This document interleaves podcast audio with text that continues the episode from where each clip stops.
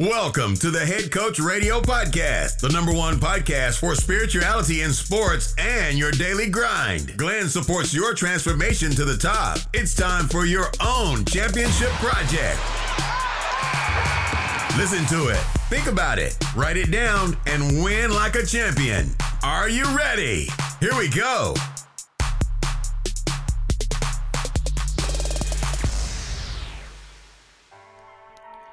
Hallo Champion, ich begrüße dich ganz recht herzlich zu einer neuen Folge beim Head Coach Radio Podcast. Heute mit einer Episode, welche du definitiv nicht mit einer Geschwindigkeit von 1,5 anhören solltest. Ich spreche nämlich mit meinem heutigen Gast über Bewusstseinserweiterung durch Plant Medicine, Meditation und kohärentem Wasser. Aber zuerst einmal alles der Reihe nach.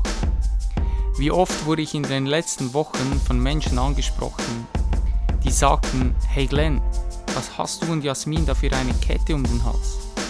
Diese Kette nennt sich G1 und heute habe ich den Erfinder und mittlerweile guten Freund Christian Bernd Bauer auf meinem Podcast zu Gast. Christian trat in die Fußstapfen seines Vaters und studierte Maschinenbau. Nach seinem Studium tauchte die Frage auf, und was jetzt? Schließlich sicherte er sich die Anstellung in der deutschen Automobilindustrie und war in kürzester Zeit unglaublich erfolgreich. Er arbeitete praktisch Tag und Nacht, kletterte die Karrierenleiter Stufe für Stufe hoch, bis er schließlich mit 28 an sein körperliches Limit kam. Er war ein Workaholic, nahe am Burnout, übergewichtig und sein Körper sendete ihm immer mehr Signale, dass seine Lebensqualität krass zu wünschen übrig ließ. Er machte einen Schritt zurück und konfrontierte sich mit der unangenehmen Frage, ob er wirklich die nächsten Jahre ein solches Leben führen möchte.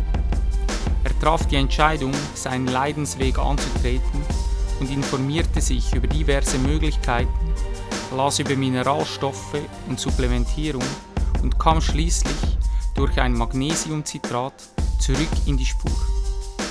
Zusätzlich brachte ihn sein Kung-Fu-Lehrer erstmal zum Entgiften des Körpers und durch den Sport kam Christian auch mit Meditation in Kontakt. Es eröffnete sich nochmals eine komplett neue Welt für ihn und sie machte ihn neugierig. Bereits früher als kleines Kind war der gebürtige Berliner begeistert vom Entwickeln und Erfinden und jetzt war er erst recht daran interessiert herauszufinden, was da alles noch möglich ist. Ganz nach dem Motto, da muss es doch noch mehr geben, tauchte Quanten Christian, wie er in unserer wöchentlichen Männergruppe öfters genannt wird, immer tiefer in die Biochemie, Quantenphysik und Neurowissenschaft ein. Das Ganze vertiefte er mit der Arbeit mit Pflanzenmedizin und Meditation. Heute ist er selbsternannte Nerd ein super erfolgreicher Unternehmer mit seiner Firma G Blanco und er könnte mit seinem Know-how mittlerweile vermutlich problemlos auch Business Coachings anbieten, mit allem, was er in den letzten Jahren als Unternehmer bereits erleben durfte. Christian ist ein unglaublich inspirierender und authentischer Herzensmensch. Ich war von Beginn weg begeistert von seiner sehr direkten und ehrlichen Art und von seiner Fähigkeit, richtig groß zu denken. Er betrachtet die Dinge oft von einer ganz anderen Perspektive aus, welche auch mir bereits einige Aha-Momente geliefert hat. Mach es dir gemütlich und ich sage herzlich willkommen, mein geschätzter Freund Christian Bernd Bauer. Christian, mein Freund, wir sind on air. Es ist mir eine Ehre, yes. dass du heute hier bist. Wie fühlst du dich gerade und wie ist die Lage in Thailand? Ja, vielen Dank für die Einladung und ähm, da das Thema heute ein sehr, sehr heißes Thema ist, schwitze ich schon ein bisschen, aber das ist immer gut für interessante Themen. Und ja, in Thailand sieht man hier hinten dran ein bisschen, Stimmung ist gut hier im improvisierten Studio. Ich wollte eigentlich so ein bisschen rüber ins Meer schwenken, aber da ist Gegenlicht, also man sieht sowieso nichts. Deswegen ist es hier, wo es gerade ist. sehr schön.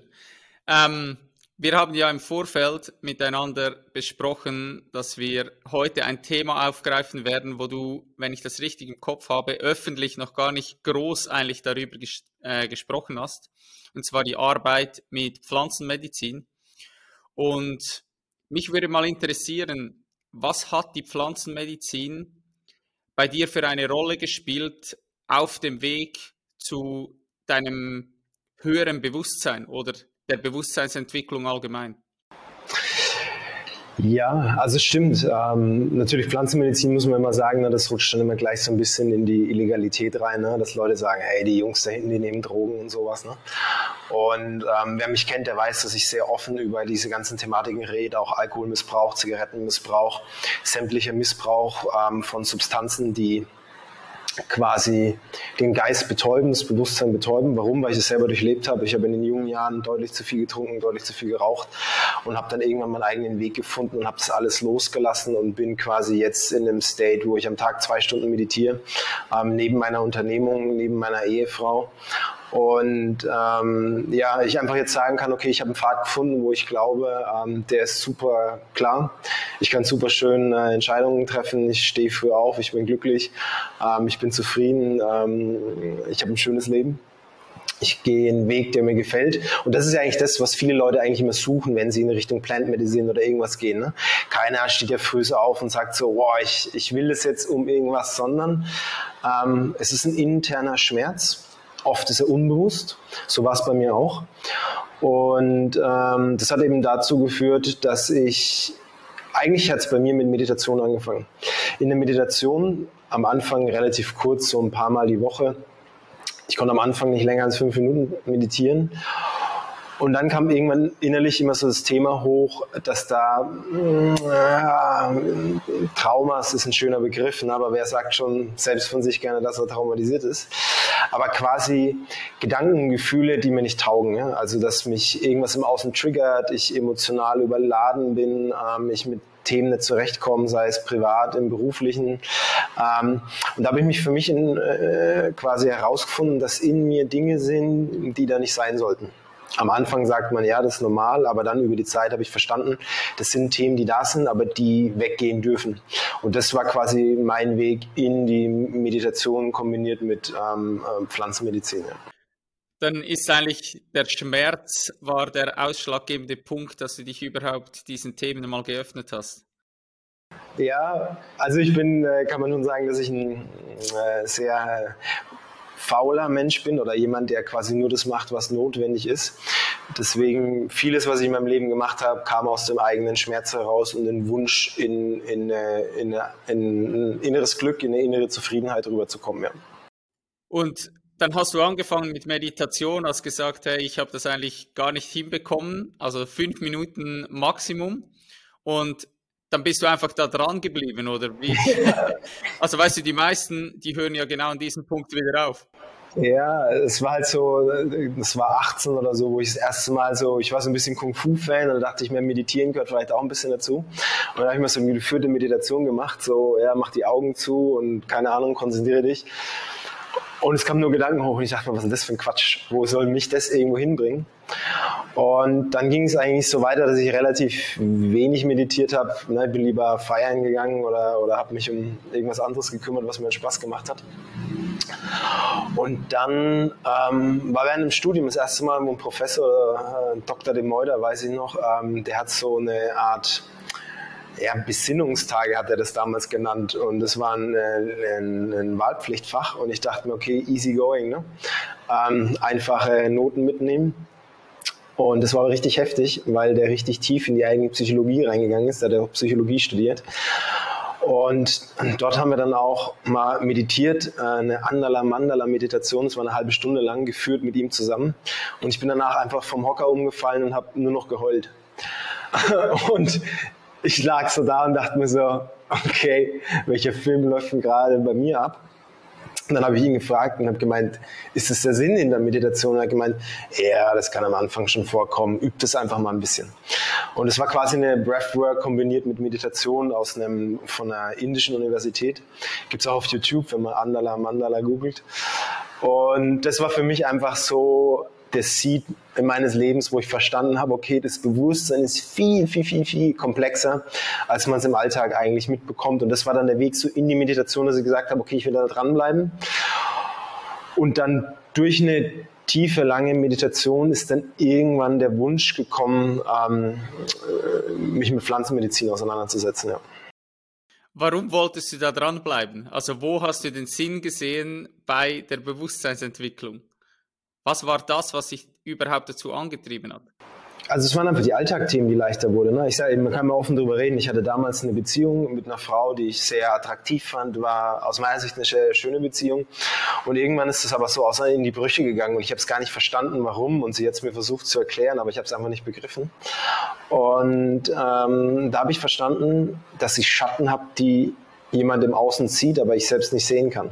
Also andere Menschen sehen Dinge, die bei mir nicht in Ordnung sind. Also zum Beispiel, ja, wenn du emotionale Probleme hast, trinkst du ein Bier oder rauchst eine Zigarette. Und ähm, was für mich aber damals Alltag war, war eben für die andere Person inakzeptabel. Und durch die Meditation hatte ich eine Chance, quasi dahinter zu schauen und zu sagen, okay, ähm, wenn ich schlecht gelaunt vom Studium, von der Arbeit nach Hause komme, warum trinke ich denn dann ein Bier? Also warum kann ich abends nicht einfach da sitzen, ohne mich zu betäuben? Ne? Also auch dieses Bewusstsein zu schärfen, was diese ganzen Substanzen eigentlich mit einem machen, sei es Alkohol, Zigaretten, andere Drogen oder oder und warum man die eigentlich konsumiert. Und da war die Meditation für mich immer eine Chance, sich mit mir selbst auseinanderzusetzen und dadurch eben diese schlechten Gewohnheiten abzulegen. Also quasi ähm, nicht äh, Sonntag den ganzen Tag auszunüchtern, weil ich bis 8 Uhr nachts Party gemacht habe, ähm, sondern einfach mal zu sagen, hey, ich wandle es um und statt dass ich bis nachts in die Disco gehe, lege ich mich lieber ins Bett und mache Sonntag ähm, Konzepte für meine Firma. Und das war dann auch den Weg, den ich gegangen bin. Also quasi durch die Meditation bin ich quasi in dem, in der gefangenen Angestellten-Dasein zum freien Unternehmer geworden. Indem ich quasi die Zeiten, die sinnlos waren, rausgenommen habe und da drin Dinge gemacht habe, die mir und meinen, meinen Wünschen meinen Träumen gut getan haben. Ja, mega stark, mega stark. Das sind ja diese Kompensationsstrategien, wo wir sehr lange Zeit eigentlich immer wieder haben und immer wieder in diese alte Muster verfallen. Und du hast es so schön angesprochen mit dem Spiegel von außen, dass es ja eigentlich immer in uns drin ist. Das ist immer, das Problem ist immer in uns, wenn uns etwas triggert. Und deshalb ist für mich persönlich eben auch die Meditation so entscheidend, weil am Ende des Tages ist der Schlüssel für alles, ist die Achtsamkeit. Weil wenn du die mhm. Achtsamkeit nicht hast, gekoppelt an das Be Bewusstsein, dass du merkst, ah, hier läuft gerade dieses Programm ab oder ah, ich habe die Achtsamkeit zu erkennen, ich kompensiere hier gerade was.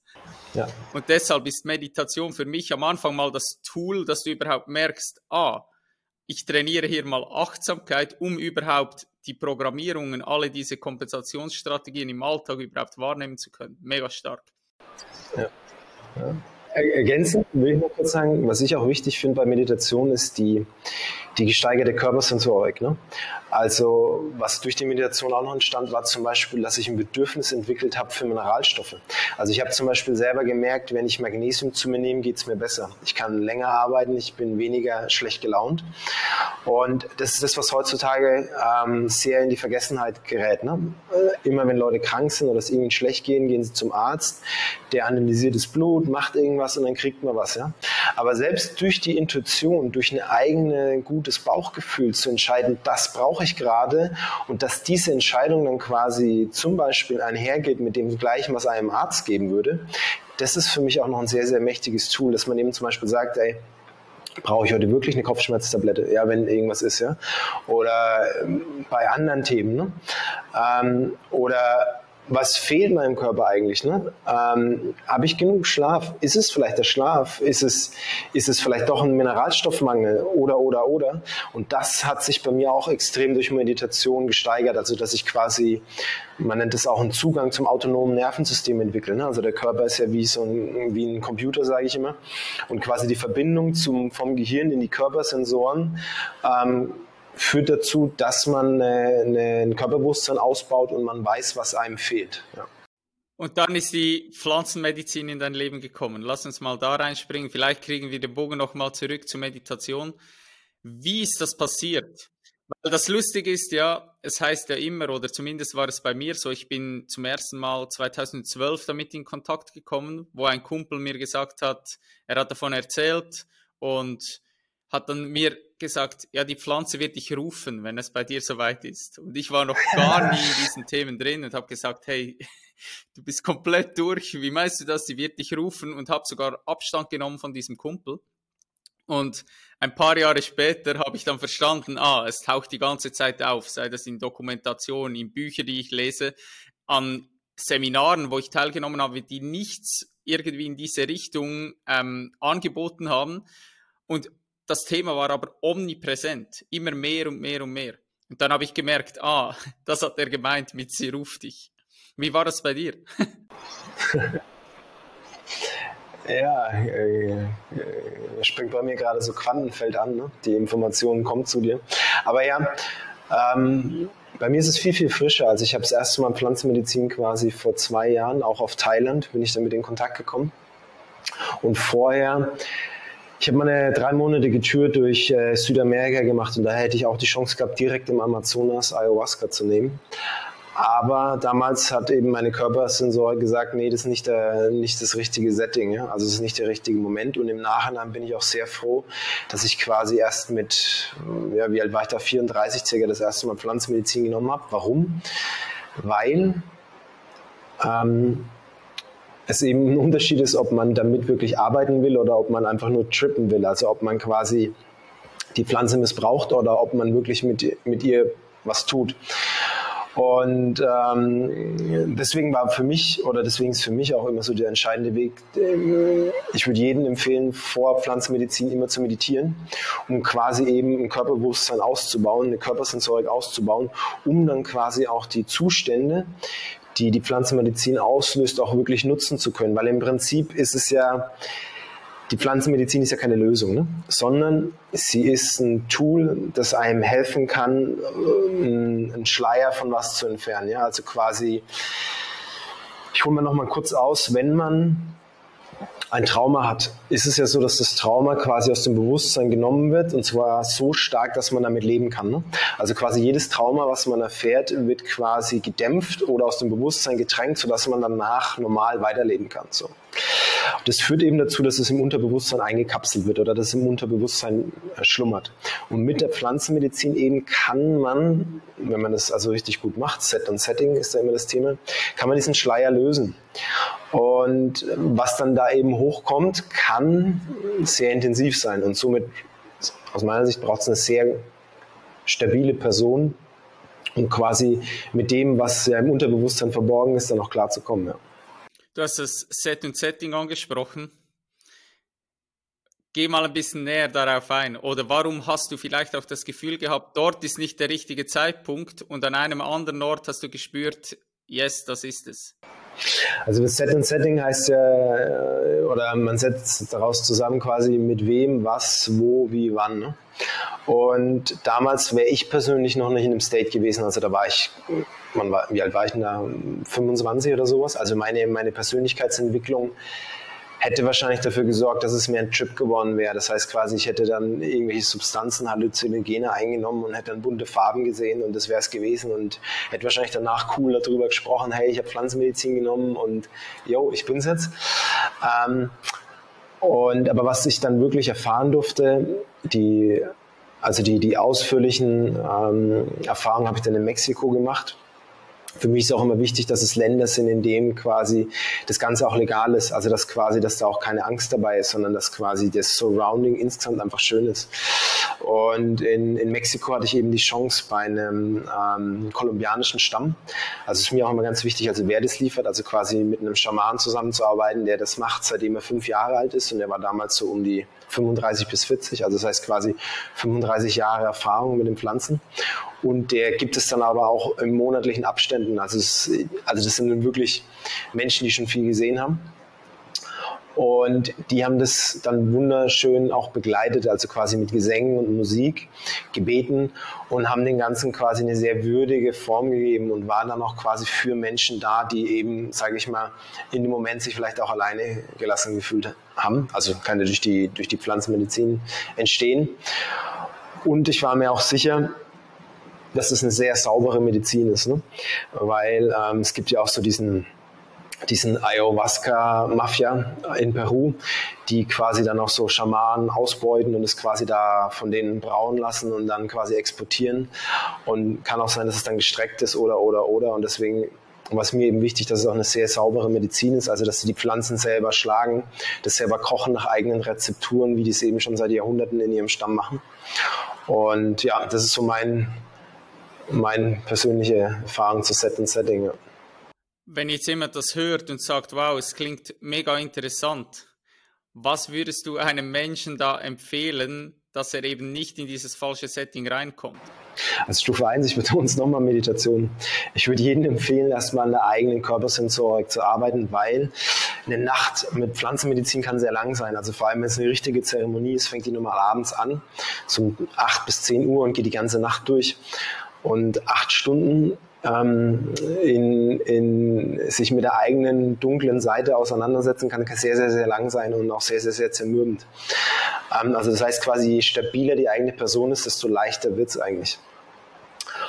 Und dann würde ich immer, ähm, also auch in Mexiko oder in anderen Ländern kann man natürlich auch zu Fake-Schamanen kommen. Ne? Also immer durch wirklich Empfehlungen, also irgendwelche Leute, die mit denen schon zusammengearbeitet haben und wo im Prinzip immer ein eine Connection zu irgendeinem eingeborenen Stamm dahinter ist. Also quasi in Kolumbien sind es die äh, Kofanes, in, äh, dann gibt es die Shibibos ähm, das sind Stämme, die, wo man einfach weiß, dass sie das schon immer machen und wo das quasi ein Teil ihrer Kultur ist. Und wenn man dann an, zu so einem Schamanen kommt oder das mit so jemandem angeleitet wird, ähm, ist es halt sehr, sehr, sehr traditionell. Ne? Das ist wie wenn du halt in München aufs Oktoberfest gehst. Ja? dann ist es halt das München Oktoberfest, das ist dann da real. Und wenn ich in Thailand aufs Oktoberfest gehe, wird mit Sicherheit das Bier anders das schmecken, die Wurst auch und halt alles anders das sein. Ne? und da ist es aus meiner Sicht immer so der, der der wichtige Punkt, die, diese Tradition beizubehalten, so dass es dann wirklich eine, eine, eine heilende Zeremonie ist, anstatt ein, ein Tripping auf Drogen. Ne? Ja, ich finde das super wichtig, was du sagst, weil die Meditation, glaube ich, auch wieder diese Achtsamkeit und das Verständnis für dich selbst, die Messagen, die du zum Teil bekommst von der Pflanze, die sind ja wie in Anführungsschlusszeichen so ein bisschen verschlüsselt teilweise. Ja.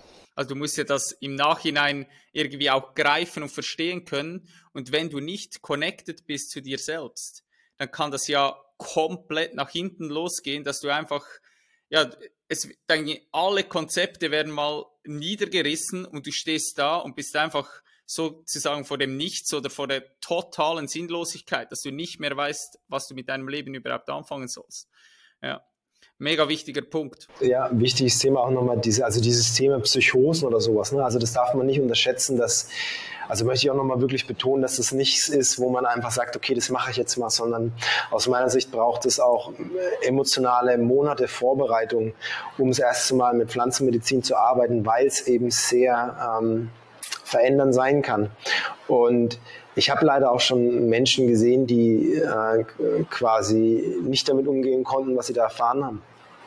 Und das kann wirklich Menschen, ich habe da in Mexiko zum Beispiel, Bufo ist zum Beispiel so ein, ähm, ein Krötensekret, ähm, hochwirksam, hochintensiv. Ähm, und da habe ich wirklich Menschen gesehen, die danach nie wieder sie selbst geworden sind, weil sie das, was sie gesehen haben, nie verarbeiten, nie integrieren konnten, weil eben auch Traumata hochkommen können, die man absolut aus dem Bewusstsein ähm, verdrängt hat ich spreche es jetzt mal ganz Beispiel an. Klassiker ist eine Vergewaltigung, die zum Beispiel in der Kindheit stattgefunden hat. Die kann komplett ins Unterbewusstsein gedrängt worden sein und die kann mit einer Zeremonie nach oben kommen. Und die Bilder können sehr klar werden. und ähm, da besteht eine Chance der Heilung daraus. Aber wenn das einfach schlagartig hochkommt und danach keine Betreuung stattfindet oder das Thema besser ist, wenn man quasi durch Meditation eine Erahnung bekommt, dass man irgendwo in der Sexualität was nicht stimmt und man innere Stimmen schon hat, dass eventuell irgendwas kommen da passiert sein könnte, wo man nie zuordnen könnte. Und dann kommt so langsam das Erwachen in der Pflanzenmedizin und man bekommt Gewissheit. Ne? Das ist so die, die Stufe, die ich da empfehlen kann. Ähm, die andere Stufe kann sehr, sehr brutal sein und es gibt ja auch Berichte, wo Menschen sterben in Zeremonien. Das ist natürlich sehr die Ausnahme. Aber ich möchte es einfach immer so deutlich sagen, weil es teilweise auch doch zu lasch dargestellt wird, ähm, was mit Pflanzenmedizin passieren kann. Ja. Ja, und das sind, glaube ich, genau diese Punkte, wo die Leute dann von Bad Trips sprechen, wo ich mittlerweile an einem Punkt bin, wo ich sage, es gibt meiner Meinung nach keine Bad Trips, es gibt nur Trips, wo du die Message nicht verstehst oder dich die Message so überfordert, weil du einfach die Arbeit, die du hättest machen dürfen, nicht gemacht hast bisher. Also es ist super, super krasse Aussage, wo ich total zustimme, weil ich habe es auch hier, also wir hatten relativ viel Zeit in Mexiko, deswegen habe ich viel gesehen hier.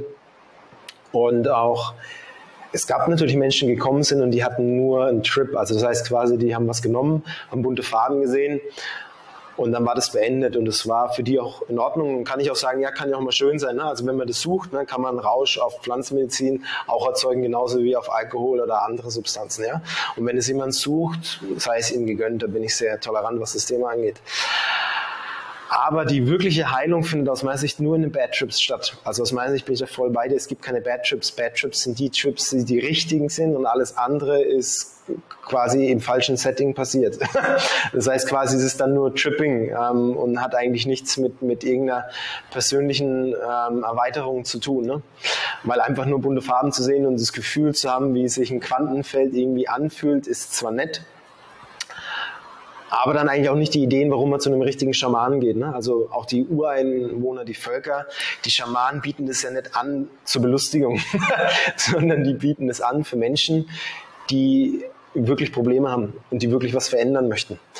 Und da finde ich es, also ist auch meine Erfahrung, auch sehr, ist es sehr viel respektvoller, wenn man da hingeht und zu einem Schamanen sagt, hey du, ich komme hin, weil ich in mir das und das fühle und das und das möchte ich verändern.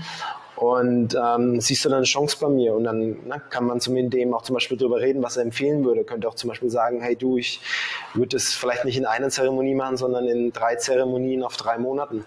Und die erste machen wir mal ganz sanft und die zweite gehen wir ein bisschen tiefer und in der dritten machen wir eine schöne Abrundung oder sowas. Ne? Und dann hat man auf einmal aus so einem, hey, ich nehme mal Pflanzenmedizin, hat man auf einmal eine Kur und eine betreute Kur und äh, Menschen, mit denen man darüber reden kann und weiß, worauf man sich einlässt und genug Zeit zum Integrieren und zum Verarbeiten.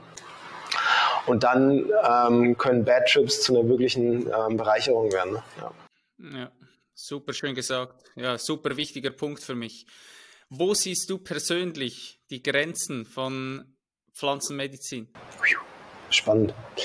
Also ich hole mal ein bisschen aus, um vielleicht auch so ein bisschen meine Erfahrungen einstufen zu können. Also ich habe quasi in einem Jahr versucht, habe ich mir richtig Zeit genommen. Es war während Corona, da hatte ich relativ viel Zeit, auch beruflich.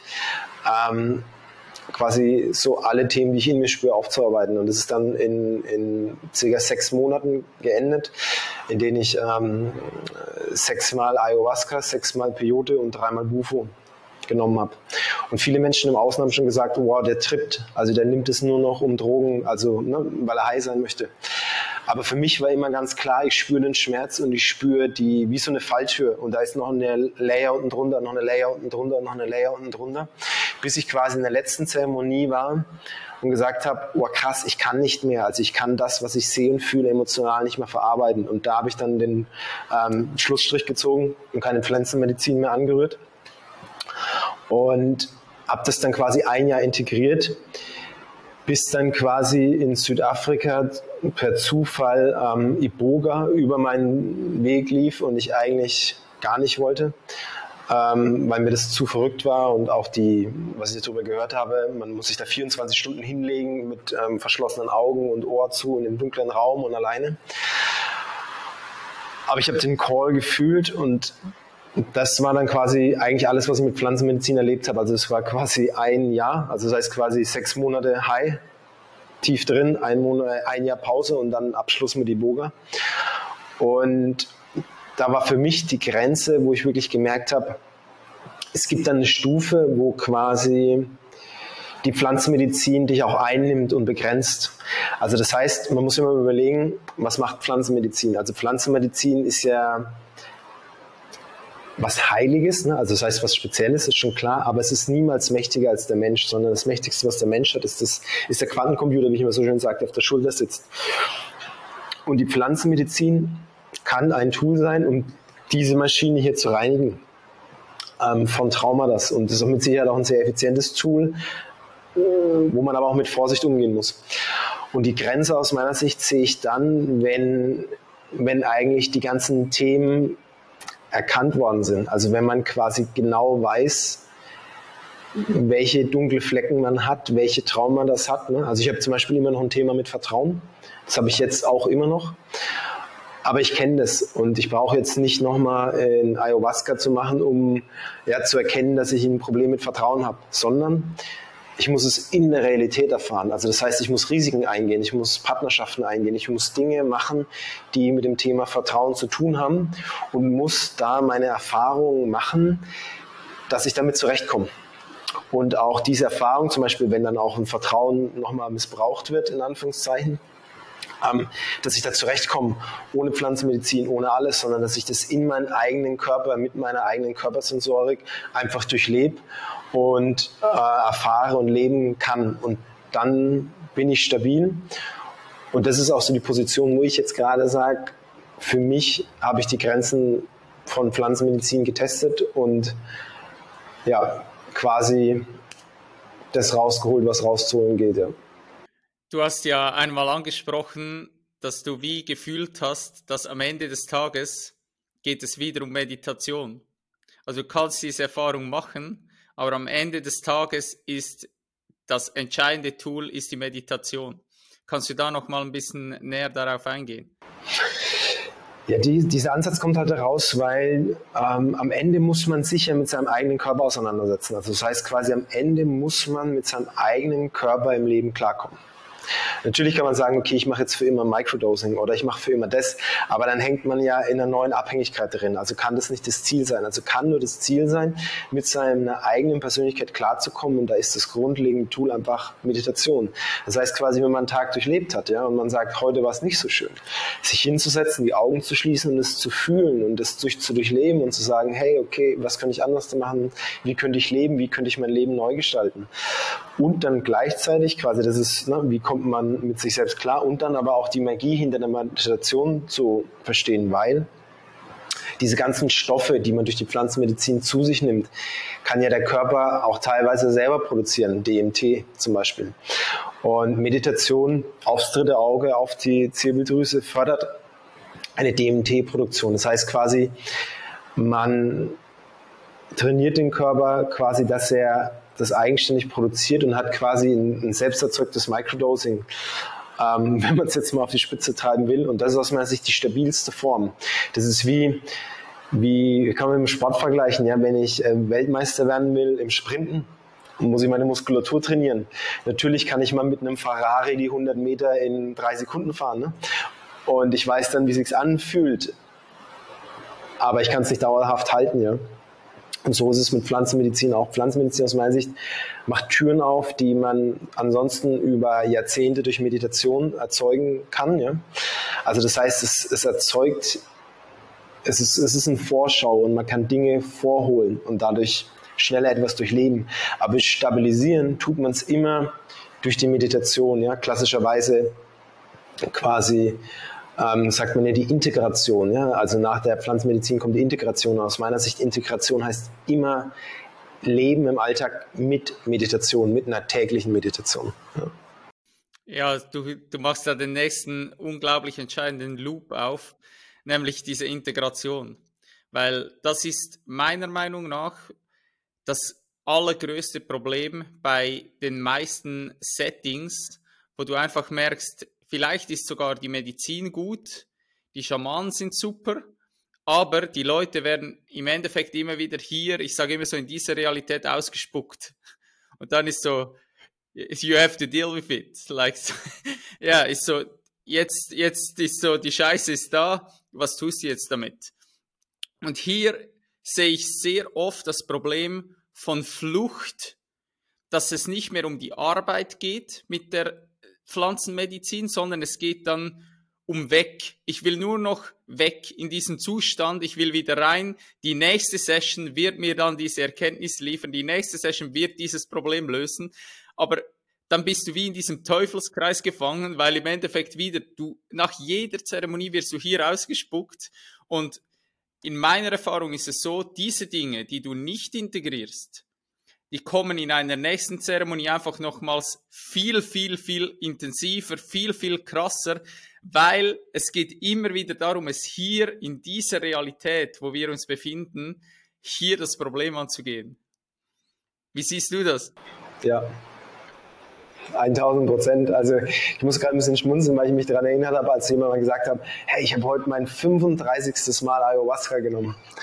Und dann habe ich ihn so angeschaut und dachte mir so, krass, schade, wie wenig du davon mitgenommen hast. Ne? Also das habe ich nicht gesagt, aber innerlich habe ich halt Mitgefühl und dachte mir so, wo willst du hin? Ne? Also wie viel Zeit willst du da noch investieren? Weil bei mir ist es auch so, ich habe zum Beispiel jetzt vor ein paar Monaten ein Thema gelöst, was ich in meiner zweiten Ayahuasca gesehen habe. Ja, und dann hat es zwei Jahre, drei Jahre Integration gebraucht und da hätte ich noch so viele ähm, ja, äh, Zeremonien machen können. Das Thema verändert sich nicht dran. Und entweder kann ich es in meinem Alltag integrieren und umbauen oder halt nicht. Ne? Und ja, bin ich voll bei dir. Also die Integration ist das Ein und Alles und hört man normalerweise auch bei, bei guten Schamanen. Also das ist halt, es ist eine, eine Zeremonie, ist eine Chance, viel zu erkennen. Und danach geht die Zeremonie aber erst los. Ne? Das ist so. Ja. Ja, das ist schön. Die, die Shipibos sprechen auch oft von wie so zwei Parts. Also der erste Part ist die Zeremonie und der zweite ist dann ähm, schlussendlich die, die Integration. Ja. Wie, wie machst du das aktuell? Also hast du aktuell gar keine Pflanzenmedizin in deinem Leben drin? Oder machst du das ganz gezielt in, ähm, wenn du den Call hast, oder hast du da Abstände, wo du das machst? Oder sagst du aktuell, ey, Meditation ist mein Tool? Ähm, ja, das ist eigentlich das, wo ich mittlerweile versuche, diese States zu erreichen. Und du bist ja bei Meditation schon unglaublich weit drin.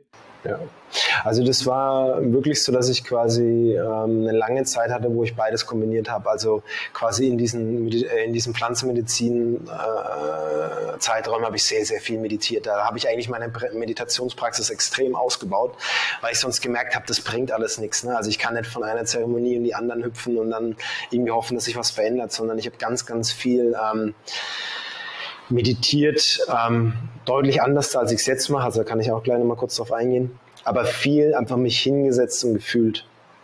Gefühlt, gefühlt, gefühlt, gefühlt und gefühlt und verarbeitet und integriert und trotzdem noch unternehmerisch tätig gewesen, also nicht auch isoliert, sondern quasi den Alltag versucht zu leben und zu integrieren, so gut wie möglich es damals eben ging. Und jetzt bin ich an einem Zeitpunkt, wo Pflanzenmedizin komplett draußen ist, also wo ich keinerlei Pflanzenmedizin dabei habe. Ich habe auch kein, kein Rapé oder sonst irgendwas. Also Rapé ist quasi so ein, so ein, so ein Tabak, so ein äh, schamanischer Tabak. Ich habe gar nichts dabei, ähm, weil ich eben merke, dass ich sonst meine Meditationspraxisen verschlechter. Also das heißt quasi, wenn ich jetzt gerade Pflanzenmedizin nehme, reduziere ich die Tiefe meiner Meditation.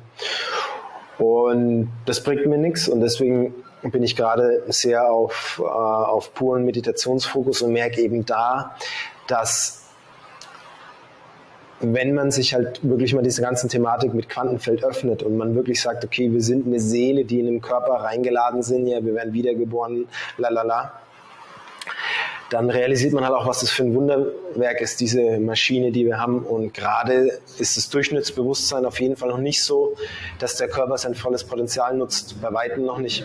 Ich auch nicht übrigens. Aber dieses Feld reizt mich eben. Und deswegen ist äh, Meditation gerade ähm, das Ein und Alle für mich. Ja. Wie, du hast es schon ein bisschen angetönt, wie hat sich deine Meditationspraxis im Verlauf der Jahre verändert? Also am Anfang war es halt alles, was ich gefunden habe, habe ich gemacht. Ähm, ich habe viel geführte Meditationen gemacht, also quasi Kopfhörer drauf, irgendwie atme in diesen Zyklen, Breathwork und das ganze Zeug. dann hin zu stillen Meditationen, die ich so gemacht habe, wie ich es gerade möchte, also wie ich es gefühlt habe, hin zu stillen Meditationen, die quasi nach vorgegebenen äh, altindischen Traditionen vorgegeben werden. Also quasi, dass man es mit, äh, mit einem Gebet einleitet, eine kleine Atemtechnik und dann durchläuft es mehrere verschiedene Meditationstechniken, ähm, kombiniert äh, mit äh, auch Breathwork, ähm, um mich quasi in ein Setting zu setzen und dann um quasi in der puren Stille, also die Idee ist quasi immer die Sinne nach innen zu ziehen. Also eine richtige Meditation heißt eigentlich, ich höre nichts mehr, ich schmecke nichts mehr, ich rieche nichts mehr. Das ist dann quasi auch das, wenn man dann tagelang meditieren kann. Ja? Also quasi das, was man so aus Hollywood-Filmen kennt, der macht die Augen zu und sieben Tage später auf. Das sind quasi States, man, die man erreichen kann, wenn man quasi seine Körpersensorik ausschaltet. Also dass man nennt es das Prana, die Lebensenergie nach innen ziehen. Und das sind dann einfach Zustände, die die sind schon wie in der Pflanzenmedizin auch anders. Ne? Also in der Pflanzenmedizin ist noch viel Körpersensorik aktiv, in der Meditation nicht, aber also extrem tiefe Glücksgefühle, wo man ja, man sitzt einfach da, ne, man sagt immer, wenn, wann, woran erkennt man, dass jemand erleuchtet ist? Er lacht laut. Ne? Also, Jemand, der die Erleuchtung findet, in dem Moment lacht er laut. Und das ist die Idee dahinter. Eine tiefe Meditation. Man fühlt sich unglaublich glücklich und geborgen. Ja, das sind so, wie sich's verändert hat. Hast du dir da jemanden an die Seite geholt oder hast du dir da alles selber mit einfach nur probieren ähm, angeeignet und wieder Selbstreflexion und zu merken, ah, das funktioniert, das funktioniert nicht, wieder neues Wissen angeeignet, bist da selbst voll reingegangen eigentlich ins Selbststudium. Cool wär's, aber leider nein, nee. Ähm, also am Anfang, ich habe immer, ich bin immer offen für außen, weil ich sage immer, ähm, was jemand anders so perfektioniert hat, muss ich mir nicht selber neu überlegen. Aber ich muss zugeben, dass sehr, sehr viel Wissen ähm, unvollständig war und es gut war, aber nie mich dahin gebracht hat, wo ich jetzt bin. Und ähm, vielleicht kennst du eine oder andere ähm, Autobi Autobiografie eines Yogi von Yogananda. Das Buch habe ich eben vor zwei Jahren auf Thailand entdeckt in, in der deutschen Fassung und die Techniken, die er lehrt, ähm, die sind unschlagbar aus meiner Sicht. Es sind sehr strenge Regeln und am Anfang nervt es auch ein bisschen, weil er sehr er holt sehr aus. Ähm, es ist sehr viel mit, mit Wissensweitergabe. Also er sagt, ja, du musst das und das verstehen, damit du richtig meditieren kannst. Also es ist wirklich ein Studium. Aber aus meiner Sicht ist es ein sehr, sehr, sehr gutes und vollständiges Meditationsstudium. Ähm, das, also die haben, er ist ja quasi gestorben, aber die haben so eine Self-Realization Fellowship nennt sich das, wirkt am ersten Moment so ein bisschen wie so eine Kirchenvereinigung aber sage ich mal, sie passen gut auf das Wissen von den, von den Gurus da aus Indien auf. Und ähm, das ist auch quasi unverändert. Die Schriften sind unverändert, die die quasi veröffentlichen und die Bücher, die die drucken. Und die sind extrem vollständig, extrem gut und ähm, haben mir jetzt zu der Tiefe an Meditation geholfen, wie ich es ähm, gerade eben erfahre. Ja. Ich möchte da noch, ist gleich spontan bei mir hochgekommen, ein Loop öffnen, was du letztens am Donnerstag in unserem Leaders Tribe ähm, gesagt hast. Und zwar, wie du den Unterschied gespürt hast von der Tiefe der Meditation von Deutschland jetzt zu Thailand. Okay, zufällig bin ich auch Maschinenbauingenieur ja, und liebe Physik. Ähm, also wichtig ist zu verstehen, ist einfach das Universum. Ne? Wenn man so ein bisschen esoterik sagt, man ja immer alles sind Frequenzen ne? und alles schwingt und na, na, na. Also alles schwingt wirklich, also der ganze Körper schwingt. Ne? Alles besteht aus Molekülen und die schwingen. Also jede, alles gibt eine Signatur ab. Und das gibt quasi so ein Grundrauschen. Und dann gibt es das Gehirn, das sendet elektromagnetische Wellen auch raus, also auch Frequenzen anhand meiner Gedanken. Ne? Also ich kann die Gehirnfrequenzen messen. Und abhängig, ob ich gestresst bin oder nicht, sind die schnell und langsam. Und das hast du auch und das hast du als Zuschauer hast es auch. Also jeder Mensch hat es. Und das heißt quasi an dem Ort, wo man hingeht, kann man fühlen, was, wie die Durchschnittsfrequenzen sind an dem Ort, wo man gerade ist. Also ob ob das befreiend ist, ob das ähm, äh, empowered ist, ne? also quasi befürwortend, bekräftigend ist, oder, und das habe ich festgestellt in Deutschland, ob das sehr sorgend ist. Und ähm, in Deutschland war das eben sehr sorgend. Und das möchte ich nicht beurteilen, also auch nicht verurteilen. Ne? Es gibt Gründe in Deutschland, wo man sich gerade Sorgen machen kann. Ja? Äh, Thema Ukraine, Thema Rohstoffpreise. Und das sollte man auch nicht unter den Teppich kehren. Aber nüchtern betrachtet, also wenn man jetzt quasi mal das menschliche Sein rauszieht, ähm, war das sehr viel kopflastige Energie. Und am Anfang, wo ich wieder in Deutschland war, habe ich das gespürt und es war sehr belastend. Und dann irgendwann sind diese Energien, diese Frequenzen von außen in, in mein Gehirn und haben mich irgendwie übertaktet. Ja? Also der Thalamus ist ein Teil des Gehirns, die, da takten sich die Gehirne gegenseitig miteinander von allen Menschen. So, kurz, kurz gesagt. Und mein Gehirn wurde dann übertaktet. Und irgendwann war ich in einem deutschen Takt drin. Ich bin früh aufgestanden und habe gearbeitet und bin abends ins Bett und habe meditiert und dachte und keine Ahnung. Und dann bin ich nach Thailand geflogen, habe wieder meditiert und dachte mir so, wow, wie unbewusst die Meditation dann doch in Deutschland war, weil sie sehr, sehr im Kopf war. Also diese, diese Leichtigkeit. Also ich habe die To-Do-Liste, die ich aus Deutschland mitgenommen habe, habe ich so jetzt immer noch im Schrank liegen, weil ich genau weiß, dass ich alles, was ich aufgeschrieben habe, pur aus dem Verstand und aus der Sorge und aus der Angst heraus entstanden ist. Und jetzt hier in Thailand sitze ich dort und stehe früh auf und sage, okay, heute wird das, das und das erledigt und ich mache das durch und ich spüre richtig, wie da so ein Fahrtwind in der Firma aufkommt. Und das war ja für mich mit einer der krassesten Erfahrungen, wie unterschiedlich Orte sein können, bezogen ähm, zur Meditation, man durchführt. Heißt aber nicht, und das möchte ich auch nochmal betonen, dass eine Meditation in Deutschland nicht sinnvoll ist. Meditation ist immer sinnvoll, aber in, in ruhigen Areas kann man tiefer meditieren und besser als in vielleicht Berlin. Ja. Schön gesagt. Lass uns, lass uns von diesem Punkt aus den ähm, Sprung machen zu dem hier, zu dieser magischen Kette sozusagen. Und ich gehe davon aus, du hast es schon tausendmal, wahrscheinlich hunderttausendmal in deinem Leben erklärt. Ich habe es beim Intro schon erwähnt.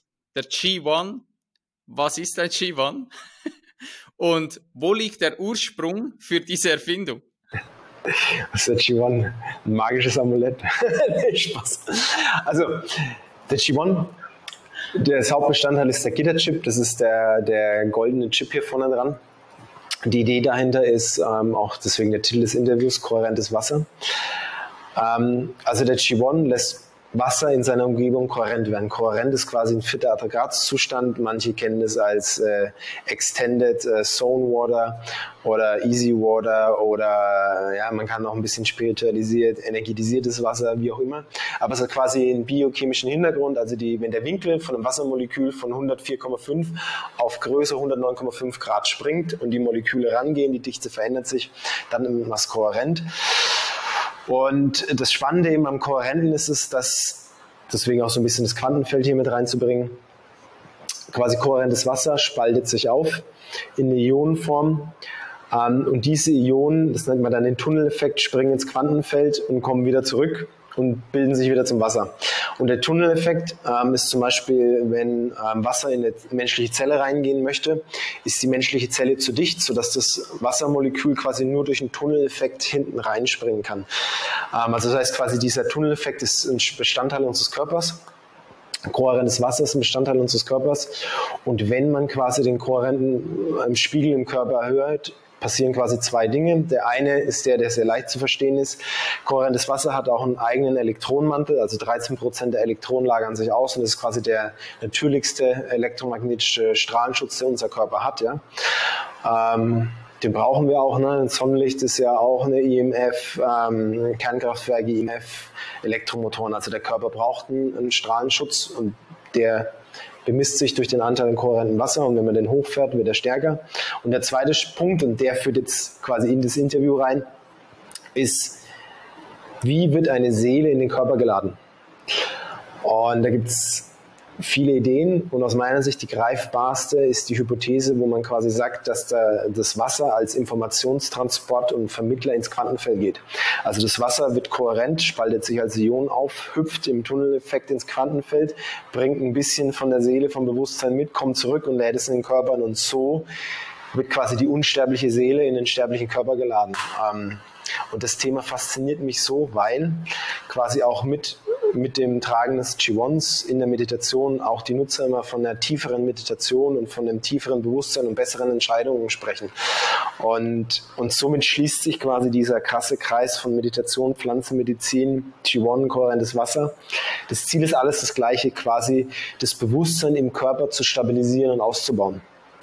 Und ja, da mich das Thema fasziniert, und ich quasi genug eigenen Pain hatte, ähm, war für mich eben die Frage, kohärentes Wasser, kann man das automatisiert für den Körper nutzbar machen? Ja, durch den Gitterchip. Und dadurch ist quasi dann das Produkt und die Firma entstanden. Ich bin überzeugt, dass niemand diesen Podcast auf Geschwindigkeit mal zwei hört. also hier nochmals zurückspulen, nochmals die Zahlen vielleicht runterschreiben, dass ihr das äh, greifbar habt. Ähm, aber ich wusste das echt auch nicht, bevor ich dich kennenlernen durfte, dass ein Körper aus 99 Prozent Wassermolekülen besteht. Also es ist völlig verrückt. Und du hast die Kohärenz angesprochen.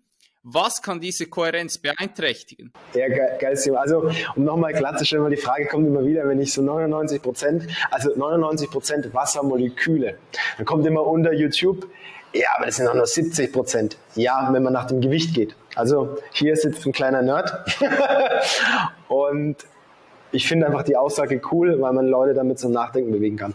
99 Prozent der Moleküle heißt, man zählt die Moleküle im Körper. Und wenn man die Moleküle zählt, dann ist es Wasser und das zweithäufigste Molekül ist Schwefel. Finde ich spannend. Wenn man nach dem Gewicht geht, ja, ist 70 Prozent Wasser. Und aber wenn man eben nach den Molekülen geht, heißt es, wir sind eine schmutzige Pfütze. Ich, ich finde dieses Bildnis so geil. Eine schmutzige Pfütze, ja, weil man kann nicht durchschauen, deswegen schmutzige Pfütze. Ähm, viele Leute sagen immer so, Christian, du bist komisch, aber keine Ahnung. I love it. So, und diese schmutzige Pfütze, die kann auch noch sprechen. Und das ist für mich ein Wunder an sich. Und genau aus dieser Faszination ähm, feiere ich eben das Thema äh, kohärentes Wasser. Und jetzt muss ich zugeben, habe ich deine Frage vergessen. Was hattest du gefragt? Was kann dieses kohärente Wasser beeinträchtigen im Körper drin? Genau. Also kohärentes Wasser ist auch sehr spannend. Es gibt jetzt ganz langsam strukturbrechende Ionen. Strukturbrechende Ionen sind zum Beispiel Aluminium. Also man kohärentes Wasser ne, mit dem großen Winkel, dann kommt Aluminium, klaut ein bisschen Energie und dann wird das kohärent, Wasser wieder kohärent. Und es passiert ständig im Körper. Und sehr viele Giftstoffe, auch, also alle Schwermetalle sind eigentlich strukturbrechend. Ähm, und je höher der Anteil quasi an strukturbrechenden Ionen im Körper ist, desto geringer ist der Anteil an kohärentem Wasser. Das heißt quasi auch eine Entgiftung fördert kohärente Bildung. Und das ist so ein schöner Kreis, weil bei einer Zeremonie muss man immer Diätas einhalten und Diätas sind auch entgiftend. Das heißt quasi auch die Schamanen wissen, dass ein entgifteter Körper mehr kohärentes Wasser hat und man somit einen besseren und geileren äh, Zeremonie hat. Und das finde ich so richtig cool, dass quasi das auch unterbewusst in, in jedem ähm, äh, eingeborenen Stamm ähm, dieses Wissen vorhanden ist, dass die Ernährung entscheidend ist, dass man quasi also quasi entgiftet ist und aber gleich auch mineralisiert, weil es gibt auch Mineralstoffe, so die klassischen, ähm, die man kennt, die strukturfördernd sind, also quasi kohärentes Wasser ausbauen. Und das heißt quasi mit einer entgifteten Körper, einer guten Ernährung hat man schon einen erhöhten kohärenten Zustand. Und deswegen ist es für mich das Thema einfach so mega schön, weil es, das greift so wie Zahnräder ineinander und man kann es eben nicht trennen, sondern es ist einfach eine Einheit. Und dann wird quasi aus diesen, aus diesen ganz spirituellen Meditationen mit diesen ganz äh, bewussten Pflanzen, biochemischen Stoffen, bewusst mit so einem quantenmechanischen Qigong, wird einfach so ein stabiles Dreieck, was einfach die Menschen wenn ich jetzt heil, müssen wir den Podcast, äh, dürfen wir nicht hochladen, ne? weil wir machen ja keine Heilversprechen. Ne? Aber was quasi, das, ich nenne es jetzt mal das Bewusstsein reinigt und der Mensch eine ganz neue Lebensqualität erfährt, weil er eben nicht mehr durch seine Traumata, ich nenne immer so schön von durch die Traumata durch den Raum gezogen wird. Ne? Ähm, also quasi sein Unterbewusstsein steuert ihn nicht mehr, sondern er kann bewusst Entscheidungen treffen. Ja. Wie bist du auf das ganze Thema gekommen? Also wie, wie ist dieser Gitterchip entstanden? Wie bist du überhaupt ja, in dieses Thema reingekommen, dass dich überhaupt diese Kohärenz von diesem Wasser so angefangen hat zu faszinieren? Also ich bin äh, Maschinenbauingenieur. Ich habe ähm, ähm, für Automotive äh, Spacecraft gearbeitet ähm, als Entwicklungsingenieur und dann Manager. Und da war Wasser immer ein interessantes Thema bei uns ähm, diese Zustände, vor allem im Thematik als, als Schmierstoff. Also quasi, ich habe war Massivumformung, also Schmieden gemacht. Und da haben wir immer einen Stoff gesucht, der quasi die Werkstoffe von den, also die Werkzeuge von den heißen ähm, äh, Werkstoffen trennt. Also beim Schmieden macht man Stahl auf 1200 Grad heiß, dringt mit einem Werkzeug ein und verformt es. Und da hat man immer normalerweise Wasser und Öl genommen oder Wasser und Salz. Und wir haben da Versuche gefahren und haben ähm, Versuche mit reinem Wasser gefahren. Und die waren besser als wir alles zuvor, was wir kannten.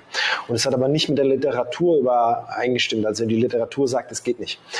Ähm, und das war das erste Mal, wo wir quasi mit kohärentem Wasser gearbeitet haben, ohne dass wir es wussten. Und diese Faszination mit dem eigenen Pain, das quasi immer mehr WLAN im Büro aufgehängt wurde, kam quasi mein Bedürfnis, okay, ich brauche was gegen E-Smoke. Dann habe ich viele Produkte auf dem Markt getestet, die waren so lala. Und dann quasi mit der Kohärenz, mit dem Wissen, was kohärente Wassermoleküle machen, wie der EMF-Schutz eigentlich im Körper wirklich funktioniert und den Produkten, die auf dem Markt sind, war für mich einfach ganz klar, okay, ähm, da braucht es eine neue Qualität an Produkten mit einem Gitterchip. Und ja, so aus ist dann über Jahre hinweg das Produkt entstanden, ja. Ja, mega cool. Also ich kann ja nur aus eigener Erfahrung sprechen. Ich hatte schon die erste Generation, die ihr gemacht habt. Jetzt habe ich mir die zweite geholt und das Ding ist für mich persönlich der Wahnsinn. Also ähm, mein Schlaf hat sich nochmals richtig krass verbessert. Ich komme ähm, in States rein vom Träumen. Ich hatte das zuvor nie in dieser Form. Was ich auch gemerkt habe, ähm, das war etwa eine Stunde nach, nachdem ich den G1 angelegt habe, war die Verdauung. Ich habe eine viel, viel bessere Verdauung. Und das Lustige ist, ich werde ja immer wieder darauf angesprochen. Und ich möchte mit dir unbedingt auch noch in die Studien reingehen. Aber zuerst einmal, dass wir da den Bogen äh, noch machen können. Ich bin ja wirklich so fasziniert davon, dass ich gesagt habe, hey, ich hole mir noch ein G Home. Und jetzt möchte ich da noch kurz darauf eingehen. Was zum Teufel ist ein G Home? Es ist das gleiche, nur in groß. Es ist, es ist sehr ähnlich, aber die Idee dahinter ist quasi, dass, der, dass das Ganze Haus quasi in so einen kohärenten Nebel getaucht wird, um es sehr, sehr einfach zu setzen. Also mein Wunsch war eigentlich, wenn ich in einem Büro, so wie hier sitze, ne, da steht jetzt eine Kamera, da stehen Lichter, da ist ein Laptop an, das WLAN läuft, sollte sich der Raum so anfühlen, wie jetzt würde ich draußen unter einem Baum sitzen. Und wie kann man das erzeugen? Das war der Grundgedanke hinter dem Geom. Ja.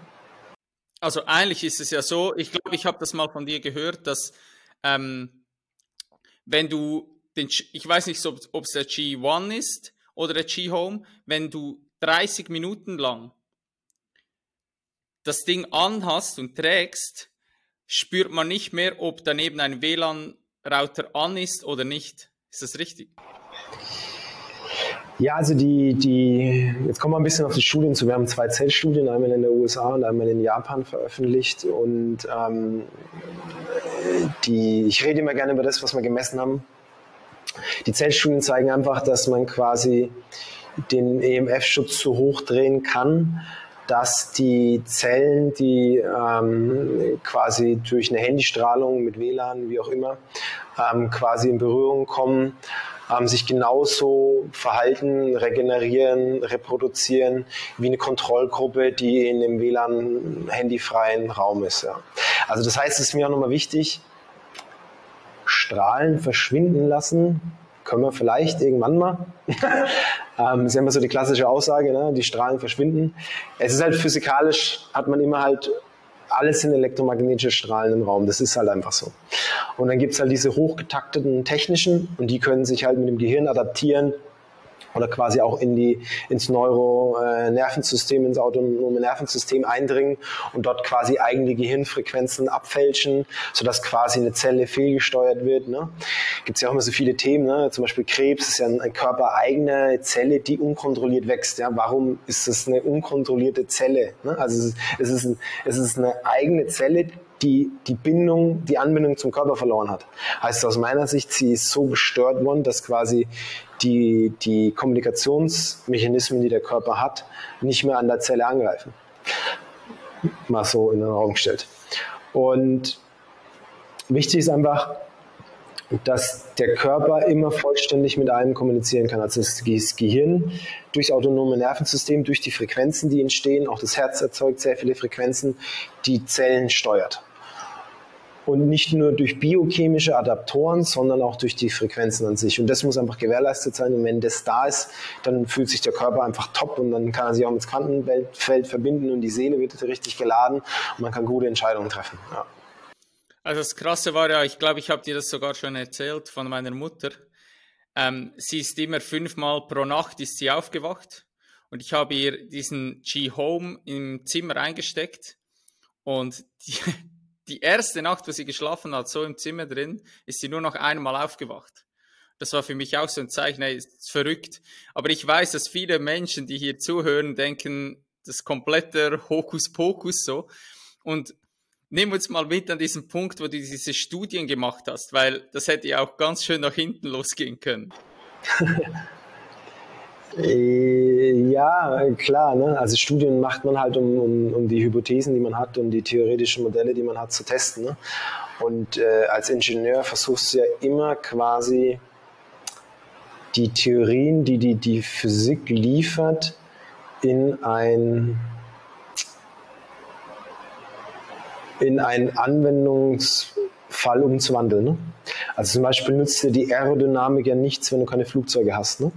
Aber, und das ist immer ganz wichtig, die Aerodynamik ist ein Modell, das versucht, die Wirkmechanismen, die an einer Tragfläche auftreten, zu beschreiben. Vielleicht kennt der eine oder andere zum Beispiel die, die Formeln, die aus einem Wurf, ne? in der Physik macht man ja so, so Abitur und Gymnasium, da macht man so einen Ballwurf. Ne? und berechnet dann die Flugbahn und wie lang der wie lang der fliegt. Mit den ganzen Gesetzen kannst du kein Flugzeug berechnen. Das geht bitterböse in die, in die Hose. Und das ist einfach mal ein spannender Vergleich, dass quasi je konkreter der Anwendungsfall und je komplexer es wird, desto besser müssen die Formeln werden. Das heißt quasi jede physikalische Formel ist eine Annäherung an die Realität. Also es gibt keine physikalische Formel, die richtig ist. Es gibt nur physikalische Formeln, die sehr, sehr nahe an der Realität sind, weil es ist immer eine Vereinfachung der Realität, um sie berechenbar zu machen. So. Und ähm, bei diesem ganzen IMF-Thema gibt es halt viele Ansätze und ähm, viele Theorien und noch mehr Hypothesen und noch mehr Spekulationen. Und da ist halt einfach ganz wichtig zu unterscheiden, wo hat man physikalisches Wirkmechanismus, ne, dass man wirklich über Wassermoleküle redet, die einen Winkel einnehmen, das man auch unter dem Mikroskop anschauen kann. Ne? Also äh, eine, eine kohärente Wasserstruktur, die sich an der Oberfläche anlegt, ähm, kann man Professor Dr. Pollack, kann man Google bei YouTube und dann kann man sich das unter dem Mikroskop anschauen. Ähm, wie quasi das eine Exclusion Zone bildet und, und sich einfach definiert. Und dann natürlich gibt es irgendwann einen Bereich, wo natürlich, wenn ein, ein, ein, Molekül ins Quantenfeld springt, kann man es nicht mehr unter dem Mikroskop sehen, sondern dann kann man es nur noch ähm, indirekt beweisen. Ne? Zum Beispiel beim Tunneleffekt, dass man eben weiß, okay, das Molekül war hier, hier ist eine Zellwand, das kann physikalisch durchdringen und einmal ist das Molekül dahinter. Also was muss das Molekül gemacht haben? Es muss und dann gibt es halt Theorien und Hypothesen durchs Quantenfeld hinter die Mauer gesprungen sein. Und da ist halt da, wo der Otto-Normalverbraucher sagt, okay, das verstehe ich nicht mehr. Und dann springt Hokuspokus in den Kopf und dann gibt es halt, sage ich mal, viele Menschen, wo halt die physikalischen Grundlagen fehlen und die über Dinge sprechen, sodass quasi das Gefühl des Hokuspokus halt auch unterstützt wird. Ne? Weil eben Dinge erklärt werden, die keine physikalische Grundlage haben oder Dinge verwechselt werden oder gesagt wird, ja, ich kann Strahlen verschwinden lassen. Ne? Und dann wird das Produkt getestet und die Strahlen sind noch da im Raum und dann wird es halt als Hokuspokus abgestempelt. Und das war mir bei G Blanco immer ganz wichtig, dass wir immer ganz klar darüber reden, was sind messbare Thematiken. Ne? Kohärentes Wasser kann man messen unter dem Mikroskop, okay, abhacken. Was sind anerkannte ähm, physikalische Modelle? Ne? Tunneleffekt von Wasser in Zellen kennt man, kann man abhacken. Und was sind dann Hypothesen? Und die spielen sich meistens immer hinterm Quantenfeld ab, ähm, dass zum Beispiel eine Seele das Bewusstsein in den Körper geladen wird, ist eine Hypothese, wo vielleicht, also gerade mit Sicherheit noch die Messtechnik fehlt, aber aus meiner Sicht ist es eine sehr wohlüberlegte Hypothese ist, die ähm, jetzt nicht aus der, von den Haaren herbeigezogen ist, sondern ähm, die Chance sehr, sehr hoch ist, dass es wahr ist. Ne? Ja. Und so muss man es immer einstufen und so muss man auch G Blanco einstufen. Ne? Also wie viel davon ist, ist äh, klassische Newtonsche Physik, wie viel davon ist Quantenphysik und wie viel davon ist vielleicht unbewiesene Hypothese. Ne? Ja. Du hast sicher wahrscheinlich auch schon Menschen gehabt, weil in meiner Wahrnehmung musst du im Körper drin sein, dass du einen Effekt spüren kannst. Und wenn ein Mensch praktisch einfach so in der Außenwelt ist, so viel Stress hat und einfach schon seit Jahren nicht dienliche Gewohnheiten und Routinen hat und jetzt legt er sich ein G1 um und hat das Gefühl, ich wäre jetzt äh, superhuman. Und dann schreibt er dich an und sagt, hey, das Ding funktioniert ja gar nicht.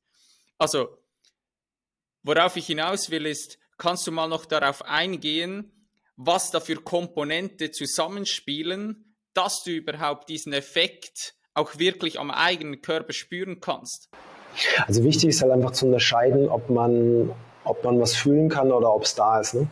Und deswegen waren mir auch die Zellstudien so wichtig, dass es eben keine, kein Placebo-Effekt ist. Ne? Zellen haben kein Bewusstsein, also gibt es keinen Placebo-Effekt, ähm, sondern diese Wirkmechanismen, die sind einfach da. Punkt.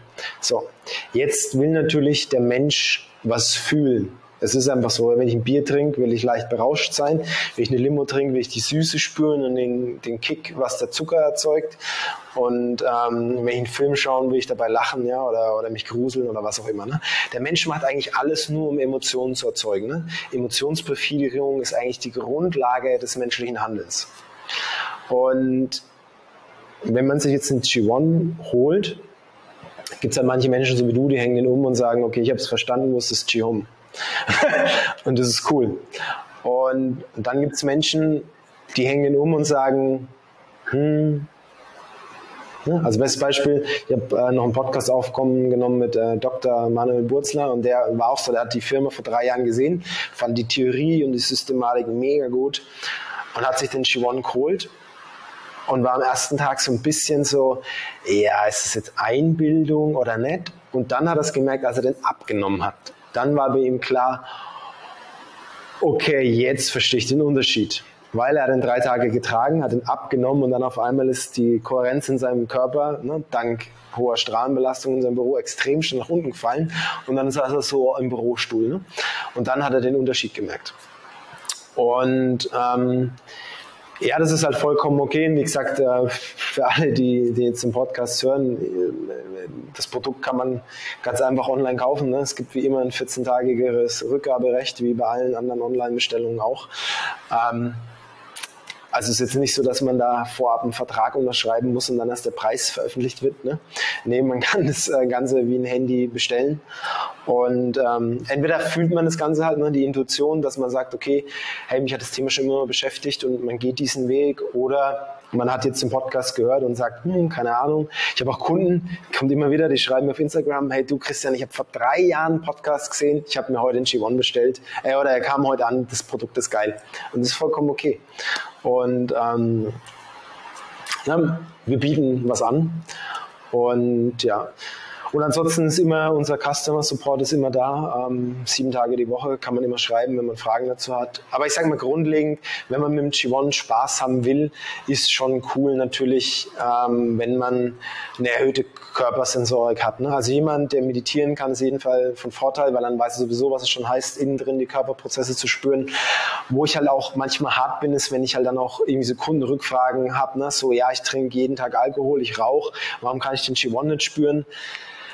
Da muss ich halt auch wirklich sagen, das liegt halt dann einfach, die, die Sensoren sind einfach ausgelastet. Und ich habe kein Problem damit, wenn der Alltag bei jemandem so ausschaut. Und das soll auch keine Verurteilung sein. Aber wenn es eben der Fall ist, ist das vollkommen okay. Aber wenn die Körpersensoren, weil es geht ja, wie viele freie Körpersensoren habe ich? Je freier die Körpersensoren sind, desto mehr kann ich spüren, was in meinem Körper passiert und desto mehr kann ich die Effekte vom G1 spüren. spüren ne? Stattfinden tun sie so oder so. Und Genau. Und dann hast du halt ne, Nikotin und Alkohol blockiert die Körpersensorik und dadurch ist halt Betäubungsmittel. Ne? Betäubungsmittel verhindern, dass man die Effekte vom Qigong spüren kann. Kann man am Anfang, das weiß ich selbst gar nicht, kann man am Anfang auch einen negativen Effekt haben? Also dass genau diese Anführungsschlusszeichen Scheiße an die Oberfläche kommt? Man hat natürlich ähm, kohärentes Wasser löst natürlich oder kann biochemische Prozesse auslösen, die von alleine vorher nicht stattfanden. Ne? Wenn man natürlich mehr Moleküle im Körper hat mit einer erhöhten Ladung, ähm, kann es natürlich zum Beispiel Entgiftungseffekte ähm, auslösen. Habe ich auch mit dem, mit dem Dr. Manuel Burzler ein längeres Interview über, über Entgiftung mit dem Qigong gesprochen. Und ja, es kann sein, dass man am Anfang ähm, zum Beispiel Kopfschmerzen bekommt. Es sind absolut die Ausnahmefälle. Aber wenn es der Fall ist, erstens haben wir einen Kundensupport und ähm, kann man entweder direkt zu Ärzten oder Heilpraktiker verweisen, die sich mit dem Thema auseinandersetzen. Und wenn man sich da unsicher ist, gibt es auch den ähm, in fünf Stufen zum Superhuman-Kurs noch ein bisschen Werbung von mir, wo ich quasi über das Thema Entgiftung spreche. Ähm, und das kann man sich da anschauen und das sind schon einfache Tools und diese Entgiftungstools kann man zusammen mit dem G1 machen. Also um es kurz anzusprechen, ähm, hochwertige Chlorella-Algen, Zeolit, wobei Zeolit darf man, glaube ich, auf, offiziell in Österreich, also für österreichische Zuhörer, nicht äh, zum Entgiften einnehmen. Und Koriandertropfen. So ein klassisches Paket, ähm, ist auch nicht teuer. Kann man mal so eine, eine Monat oder zwei Monate Entgiftung machen. Und wenn man das zusammen mit dem G1 kombiniert, hat man aus meiner Sicht, also kenne ich keinen, der da irgendwelche negative Effekte erfahren hat. Mega über was es wir hier eigentlich sprechen, wenn man das so abrunden würde, ist eigentlich Bewusstseinserweiterung. Und bei mir ist die Bewusstseinserweiterung, ich spreche hier mega gerne von einer Tür. Und wenn die Tür mal offen ist, kannst du die Tür nicht mehr schließen. Du kannst sie nur noch ignorieren oder du kannst sie nicht mehr schließen. Und die Frage ist, es ist ja nicht immer nur schön, Bewusstseinserweiterung zu machen. Warum Warum lohnt es sich trotzdem? Du willst jetzt eine kurze Antwort oder eine lange? Feel free. Man merkt vielleicht durch den Podcast, dass ich eine, eine philosophische Ader habe. Also der Sinn des Lebens ist eine Frage, die mich schon immer beschäftigt, seitdem ich denken kann. Also warum bin ich geboren? Ne? Was mache ich hier? Ne? War für mich irgendwann klar, ich war bei der Bundeswehr, das ist es nicht, ne? ein Thema ausprobiert. Also ich habe immer verstanden, was ist nicht der Sinn meines Lebens. Okay. Ähm, und jetzt mit 36 kann ich sagen, der Sinn des Lebens ist, das karmische Rad zu durchbrechen. Also das heißt quasi, die Wiedergeburt enden zu lassen. Also das heißt, sein Karma auf Null zu fahren und dann muss man nie wieder wiedergeboren werden und muss nie wieder das irdische Dasein in seinen Höhen und Tiefen durchleben. Ist eine sehr, sehr, sehr spirituelle Aussage, das weiß ich. Ich übersetze es nochmal ein bisschen. Ähm, also das Leben geht quasi darum, immer glücklicher zu werden. Und quasi alle schlechten Taten der Vergangenheit auszugleichen. Und das entsteht durch Bewusstseinserweiterung. Also durch Bewusstseinserweiterung macht man sich seiner Fehltritte bewusst und tut sie in der Zukunft nicht mehr. Und je besser man quasi dann im Miteinander ist, desto glücklicher wird man und desto glücklicher wird das Umfeld. Und, und wenn jetzt jeder Mensch quasi Bewusstseinserweiterung macht und jeder Mensch auf sich achtet und jeder Mensch bei dem anderen mitfühlen kann und kann sagen, hey, der hat es jetzt nur gesagt, weil so und so. Also quasi, wenn die Menschheit in sich, in, in Miteinander nach oben steigt, dann, und aus meiner Sicht, klar, dass das Paradies auf der Erde ist. Also auf der Erde kann es sehr, sehr, sehr schön sein, wenn das Miteinander der Menschen sich verändert durch eine gestiegene Bewusstseinserweiterung. Und das ist aus meiner Sicht quasi der Sinn der Bewusstseinserweiterung. Eine, ähm, eine dauerhafte Glücklichkeit in seinem Privatsleben, in seinem Berufsleben auszubauen, unter der Prämisse, dass es Zacken durchläuft und dass es dann auch Veränderungen im Außen braucht. Ne? Also dass zum Beispiel, wenn man Bewusstseinserweiterung macht, dass es zum Beispiel sein kann, dass man nicht mehr in seinem alten Job arbeiten kann. Das kann sein, ja. Und es wird dann unbequem und dann muss man was ändern und das kann sich schlecht anfühlen, aber ich sage immer, fünf Jahre später fühlt sich geil an. Deswegen sage ich, Bewusstseinserweiterung ist immer positiv, nur lokal kann sich schlechter anfühlen. super, super spannende ähm, Antwort. Wo denkst du, ist das menschliche Limit? Also ich bin mir felsenfest sicher, ich habe da, ich, ich, lese äh, spannende Bücher gerade. Ähm, ich, wenn man da so ein bisschen indische Schriften anschaut, ähm, sprechen die auch viel über Astronomie und dass quasi die Bewusstseinserweiterung auch was mit der Position der Erde zur Sonne zu tun hat. Also je näher die Erde an der Sonne dran ist, desto besser und weiter kann sich Bewusstsein entfalten. Und nach den Berechnungen sind wir gerade quasi am tiefsten Wendepunkt 1000 Jahre vorbei. Also 12.000 Jahre dauert der ganze Zyklus und 1000 Jahre sind wir jetzt quasi im aufsteigenden Bewusstsein. Das heißt quasi in 11.000 Jahren wird es Menschheit das höchste Form seines Bewusstseins erreichen können, also vollständig alle Menschen auf der Erde. Und was dann möglich ist, ähm, kann ich mir schon verrückte Dinge vorstellen. Also ich bin da generell als Forscher und, und Ingenieur recht offen und möchte da keine Grenzen setzen, aber ich könnte mir schon vorstellen, dass quasi viele Dinge, die heutzutage als Wunder definiert werden, dann Alltag sind. Ja, ja mega krass. Ich habe, ähm, glaube auch beim Podcast mit Robin ganz kurz erwähnt, dass äh, das Roger Bannister-Syndrom. Kennst du das? Nee, sagt mir jetzt gar nichts. Das ist ein Typ, also es war jahrelang war es unmöglich, eine Meile unter vier Minuten ja, zu laufen. Ja. Kennst du? Und das ist für mich so ja. dieses Beispiel, oder? Also wenn das in unser Bewusstsein reinkommt, hey, es ist möglich. Ich, ich sage sogar, vielleicht fliegen wir in ein paar Jahren herum, weil einfach ein Typ da ist, der es einfach macht und es kommt in unser Bewusstsein, wow, es, es gibt eine Möglichkeit, das zu können, weil aktuell ist es nicht in unserem Bewusstsein drin. Also du hast sicher einen Teil, der dort zurückhält. Und deshalb ultra ja. spannend, wo da dieses Limit ja. ist, wenn mal das Ding in unserem Bewusstsein drin ist. Ja. Also es, es, ist super spannend. Zwei Punkte noch dazu ist auch für mich, weil es ja auch die eigene Erfahrung. Am Anfang gab es ja Blanco, da gab es eine Vision, da war ich ein Spinner. Dann gab es Produkte und Testungen, da war ich nur noch ein halber Spinner. Und dann gab es Studien und dann war es auf einmal, ja, okay, da ist doch was dran. Ne? Und Leute hören dann immer mehr zu.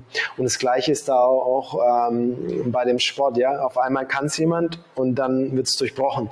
Und bezüglich zu diesen ganzen Jetzt sind wir natürlich sehr in der Spiritualität, ne, dass Menschen schweben können. Ähm, es gibt elektromagnetische Wellen, Frequenzen, wie auch immer man das jetzt ausdrücken möchte. Und die definieren das ganze Universum. Und dann gibt es aber noch die Gravitation. Und die Gravitation ist eine eigenständige Kraft, die nichts mit elektromagnetischen Dingen zu tun hat. Deswegen können wir auch noch nicht wirklich mit der Gravitation interagieren. Wir wissen, dass sie da sind, aber eigentlich weiß keiner, wie sie entsteht, sondern wir wissen nur, wie sie sich auswirkt. Oder wir vermuten. Also alles, was wir über Gravitation wissen, sind alles unbewiesene Hypothesen. Ist auch mal spannend zu wissen. Also da gibt es nichts, was bewiesen ist bei der Gravitation, weil wir sie nicht messen können. Also wir können die Auswirkungen messen, aber Gravitation können wir nicht messen. Und wenn die Menschheit versteht, wie man mit elektromagnetischen Frequenzen Einfluss auf die Gravitation nimmt und der Tag wird kommen, dann ist Gravi also Antischwerkraft möglich. Und dann kann auch sein, dass man sich mit seinem Gehirn von der Gravitation entkoppeln kann. Hypothetisch. Ob es soweit ist, dann lasse ich mich überraschen. Christian, ich würde dir mega gerne noch vier Fragen stellen, die ich allen Gästen hier ja. auf dem Podcast stelle. Frage 1 ist, was, was braucht die Menschheit jetzt gerade am meisten? Herz und Bewusstsein. Welche drei Skills werden in naher Zukunft von höchster Bedeutung sein? Meditation, Selbstreflexion und das Verständnis für weltweite Zusammenhänge. Geile Antwort. Mit welchen drei Personen, egal ob tot oder lebendig, würdest du gerne mal an einem Tisch sitzen und eine Unterhaltung führen? Das ist eine krasse, ist eine krasse Frage. Also ich würde gerne wegen der Meditation, ich würde gerne ähm, Yogananda oder einer seiner, seiner Guru-Linien mal live treffen, Babaji oder sowas. Ich würde gar keine Frage stellen, ich würde die gerne einfach mal fühlen und quasi wissen, wie sich das anfühlt, was in den Büchern beschrieben wird.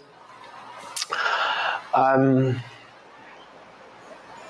ich, ich bleibe mal in diesem spirituellen Thema. Ich würde gerne ähm, Jesus Christus treffen. Also quasi einfach wissen, wer war diese Person wirklich, über die so viele Bücher geschrieben worden sind. Also war das der ultimative krasse Biohacker oder konnte der wirklich schon äh, mit der Gravitation interagieren? Ne? Also quasi so ein bisschen diese ESO-Schiene raus und die Wissenschaft reinbringen. Und als letztes, mit wem würde ich mich gerne da sitzt jetzt Yogananda, da sitzt Jesus und da sitzt Christian. Du darfst diese Person auch nicht überfordern, gell? Die jetzt noch dazu kommt. Achso, die sitzen alle einem Tisch. Ich würde, dann würde ich noch Albert Einstein mit einladen, weil er, einer seiner letzten Sätze war, er kann nicht glauben, ähm, dass Gott die Würfel bestimmt. Ähm, ich glaube, es ist doch so. okay. Mir, mir, ist spontan noch eine Frage in den Sinn gekommen, wo ich ähm, unbedingt mit dir reinspringen möchte. Und zwar, wie würde, das interessiert mich jetzt einfach, wie würde deine Schule aussehen? Meine Schule. Was dürfen die Kids in deiner Schule lernen? Ja. Da ich noch keine Kinder habe, ist schwer zu sagen, aber also ich muss schon sagen, dass ich Allgemeinbildung für sehr wichtig empfinde. Also das heißt quasi, ich bin schon dankbar, dass ich eine Schule besucht habe, dass ich Sprachen gelernt habe, dass ich Mathematik gelernt habe, dass ich Physik gelernt habe, dass ich Chemie gelernt habe. Ähm, Erdkunde, diese ganzen Themen. Aber ja, auf jeden Fall das Thema Meditation und dieses, wie funktioniert das Universum wirklich? Also quasi diese tiefe Spiritualität in die Quantenphysik, in die Physik, das würde ich alles zusammenbringen. Und dann würde ich aber die Schule noch ein bisschen mehr an die, an die, an die Emotionen der Kinder. Also ich habe mal gelesen, dass man in der Pubertät sich nichts merken kann und wenn ich zurückblicke, stimmt es. Also dass man in der Zeit mit den Kindern vielleicht nicht in die Schule geht, sondern irgendwie Abenteuerausflüge macht oder sowas. Und ich würde mich freuen, das wäre natürlich cool, wenn man das weltweit machen könnte, dass man quasi die Schule vielleicht ein bisschen in die Länge zieht und aber den Druck der Gesellschaft, dass Menschen arbeiten müssen, reduziert. Ne? Also dass man sich bewusst macht, jetzt gibt es schon genug Maschinen, die, sodass eigentlich die Lebensmittelversorgung eigentlich schon komplett automatisiert ablaufen könnte oder zum größten Teil. Also dass man den Menschen insgesamt noch mal mehr entlastet, was seine Arbeitsleistung angeht. Ist ja in Deutschland schon deutlich besser als in anderen Ländern, ne, mit 30 Tagen Urlaub ne, oder halt 22 oder 26, aber halt einfach diese, diese Idee dahinter, dass man das noch mehr ausbaut, dass man vielleicht sagt, okay, für einen Menschen reicht eine 20-Stunden-Woche ne, und, und dass einfach dieser Druck von Kindern irgendwie in die Leistungsgesellschaft zu integrieren, dass der reduziert wird und dass mehr einfach eine, eine fundamentale Ausbildung, ähm, ja, ich glaube, so so würde ich das ein bisschen fließen lassen in die Richtung. Aber es ist jetzt sehr spontan geantwortet, muss ich sagen. Super spannend. Letzte Frage. Stell dir vor, du wachst morgen auf und besitzt plötzlich die Macht, über den weiteren Verlauf unseres Planeten zu bestimmen. Alle Lebewesen auf der Welt sind gewillt, dir zu folgen. Was wäre das allererste, was du auf der Welt verändern würdest und warum? Also ich muss sagen, als erstes glaube ich, ist, dass der freie Wille gut ist, weil der freie Wille das Leben auf der Welt spannend macht. Was ich, glaube ich, als erstes machen würde, wäre, dass sich jeder mit seinen eigenen Traumata auseinandersetzen muss. Also genau darum, wo der Podcast heute geht.